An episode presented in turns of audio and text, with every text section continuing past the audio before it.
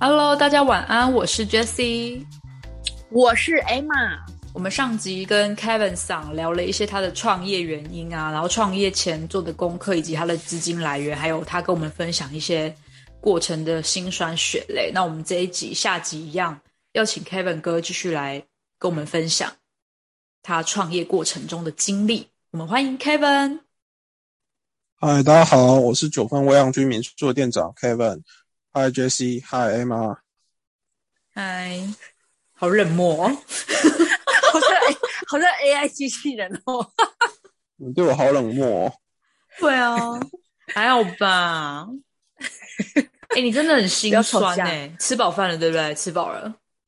吃饱了，吃饱了。其实我们是同一天在录这一集啦，就是把它分成上下两集而已。干嘛跟各位听众讲？有啊，刚刚去秘密哎，他刚刚去吃了一碗那个卤肉面，就是回来继续录这样子，好辛苦哦。对啊，自己当老板就是要这样，是不是？没办法啦，有时候遇到客人，他们就是那个时间要来倒垃圾啊、吃饭啊，都可以被打断个三四次。又没有事情的时候，客人都不会来 check in，然后等到真的有事情要做的时候，客人就会疯狂的进来。真的诶像他等下可能跟我们录音录到一半，就声音就突然没了，可能就是他的手机响了，就有订单了。订单在哪里？所以你今天有订单吗？你今天有订单吗？有，今天的订单都是从订房网站订进来的，只有一单是私讯我们家 Facebook 的。哦，对啊，我们家还是以订房网站占大众啊。就 A 开头跟 B 开头。呃，其实讲白就是 Booking.com 跟 Expedia 啦，那他们两个算是龙头吧，就是整个集团式的，大部分就我所知，九份大部分的民宿都在这两家上面，就是上架啦。了解。好的，那因为上一集我们聊的比较像是他创业的整个过程，那我们这一集呢要聊的就是比较。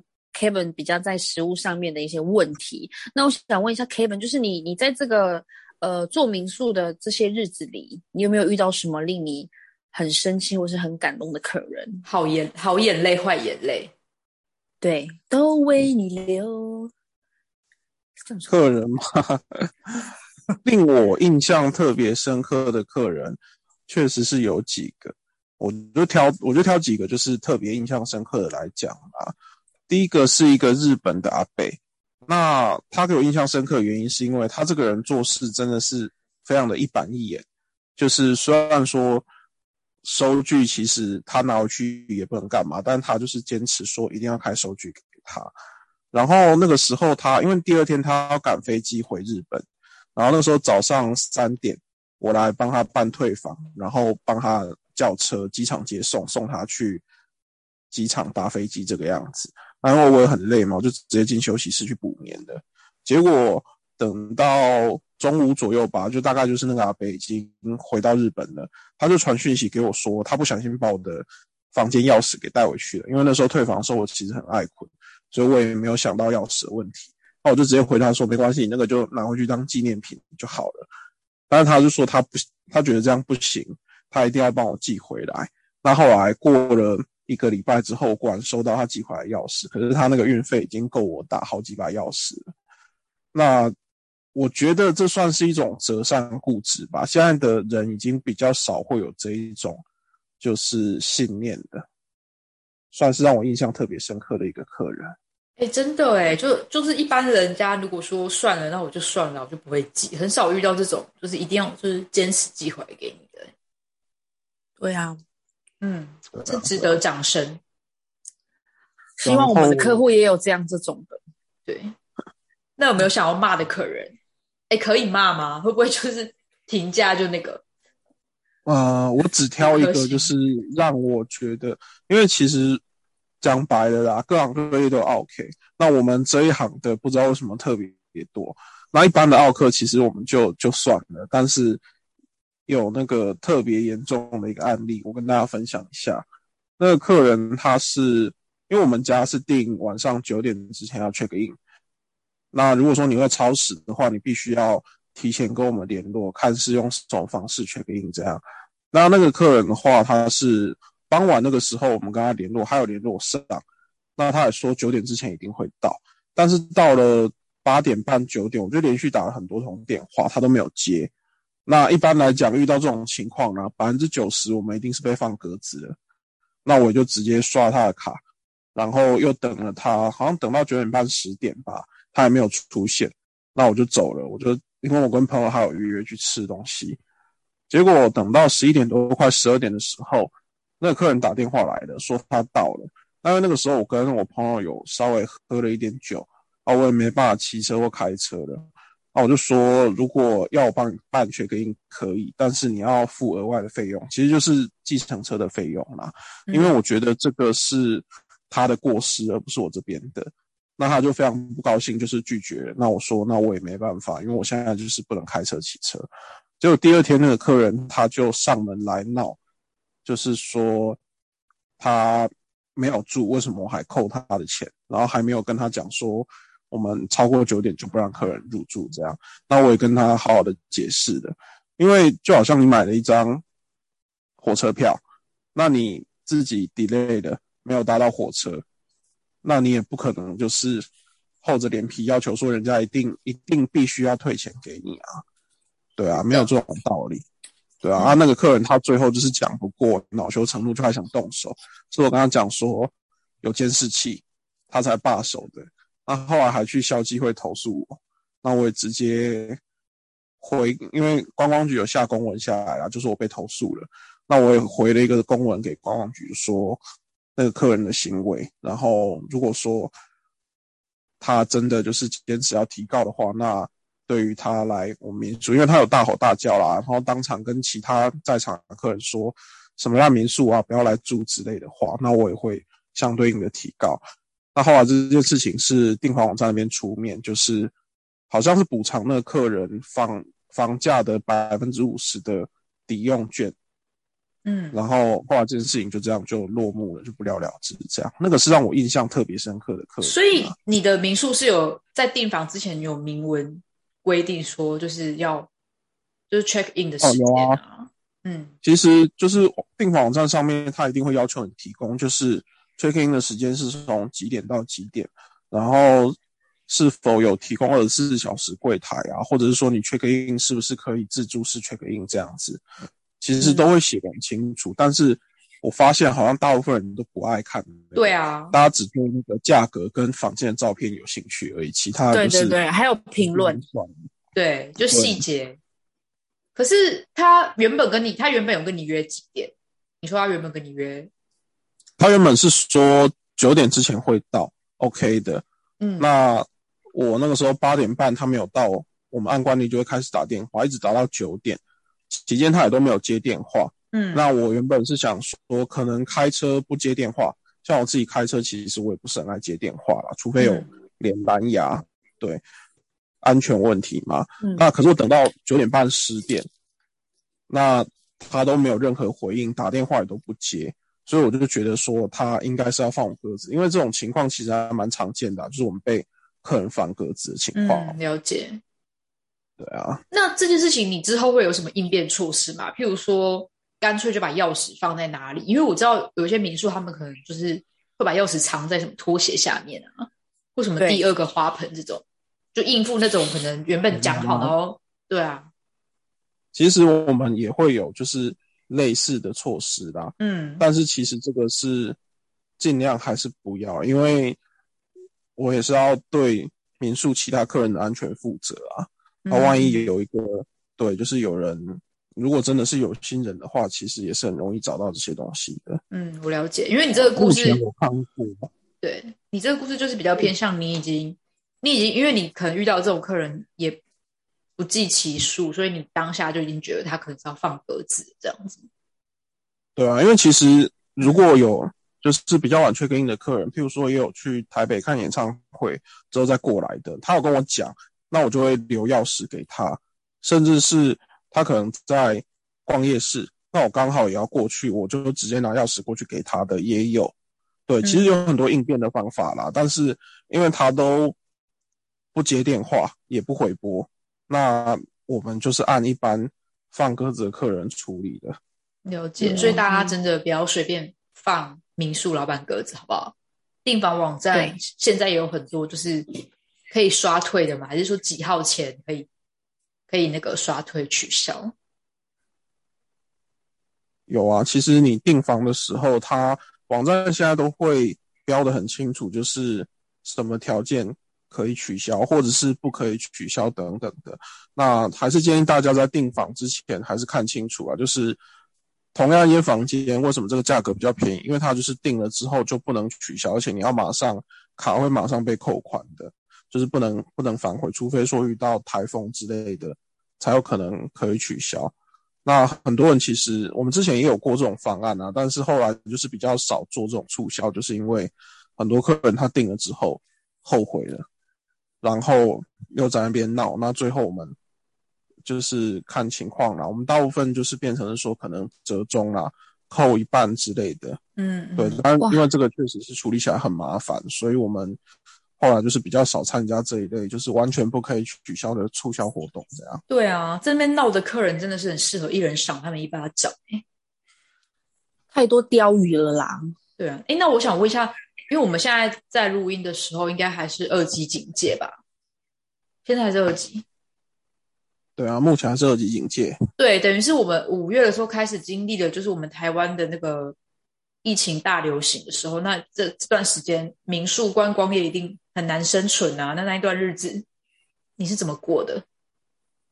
其实从就是这一次疫情开始啦，就因为外国客就进不来嘛。那其实我们家的话，百分之七十是外国客人，所以一下就是客流锐减。但是，一开始还有台湾的客人，多多少少还可以，就是支撑基本的房租啊、水电等等的开销。但是五月中那个时候宣布进三级，我从五月中就宣布进三级开始，呃，五月下半跟六月就整整一个半月，我一组客人都没有，就是收入完全是零，就是只出不进。嗯，然后从七月开始就是。有零散的客人，我记得七月是不到十组客人啊，而且都是公务的，就是有的是来调查那个森林的啊，或者是去学校之类的，就是公务行程的客人。还有我们家就是有有配合国旅的那个优惠，所以他们来住我们家这样。嗯，哦，对啊，啊，整个就很惨啊！我整个疫情期间，其实我要感谢政府给我们纾困贷款。不然真的是混不下去。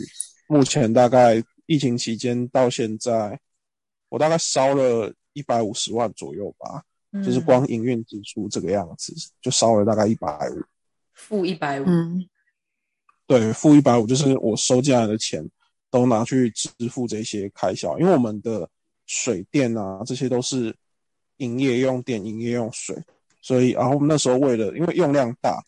为了要便宜一点，所以我跟他们签那个契约容量，那它会有一个类似低消的一个门槛在，然后还有一些设备的租金啊，例如说饮水机等等的设备租金，这一些就是都是固定支出的钱。嗯，还有房租也是要去付啊。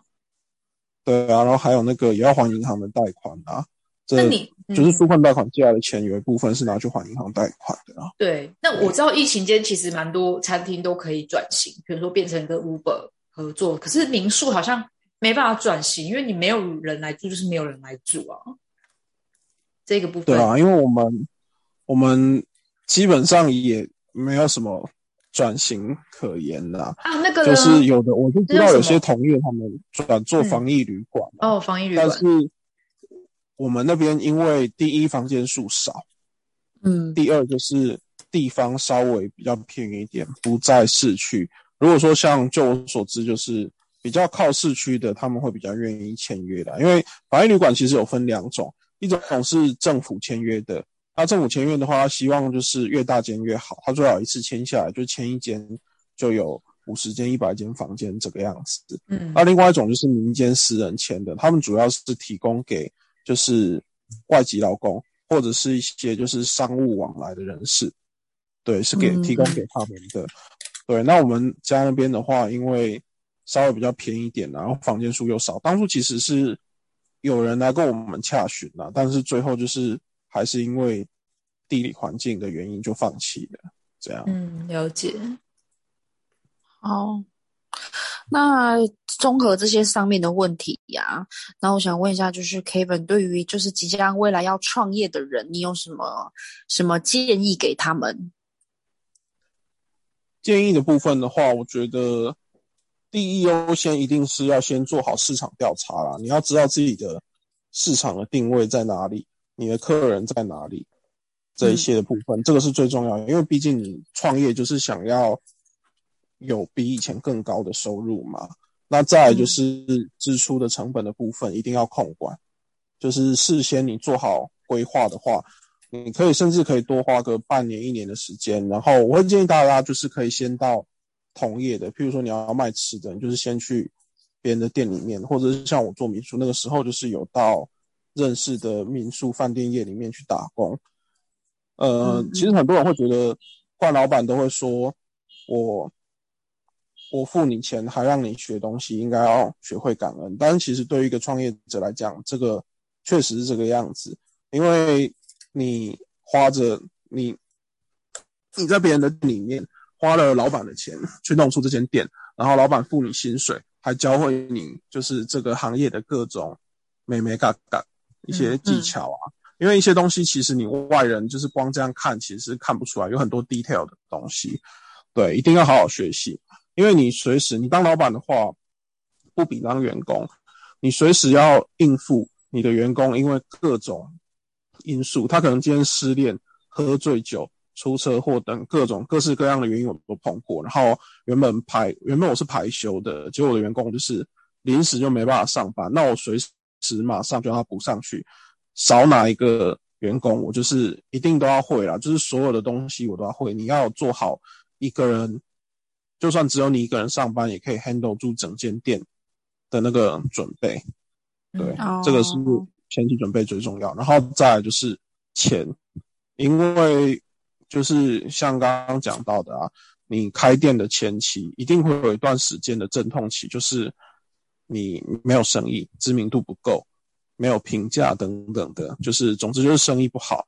那那段时间其实就是纯烧钱，就是每天开店，每天烧钱这个样子，一直烧到就是时间到了，如果你有度过那段阵痛期的话，那。之后就生意兴隆，对，那再来就是像这次碰到这个疫情，这个其实是始料未及的啦，对，但是也是 没办法，你遇到了你就是一定也是要去应付啊，那所以这个时候也是钱也是非常重要的啊，嗯，那这个部分我觉得就是大家要先做好规划，尤其是如果说是贷款来创业的话，一定要注意就是你。借的钱，你要算你你要做好那个准备，就是说你可能开这个店三个月它就倒了，然后你就负债，你可能负债五百万，那这五百万你到底还不还得起？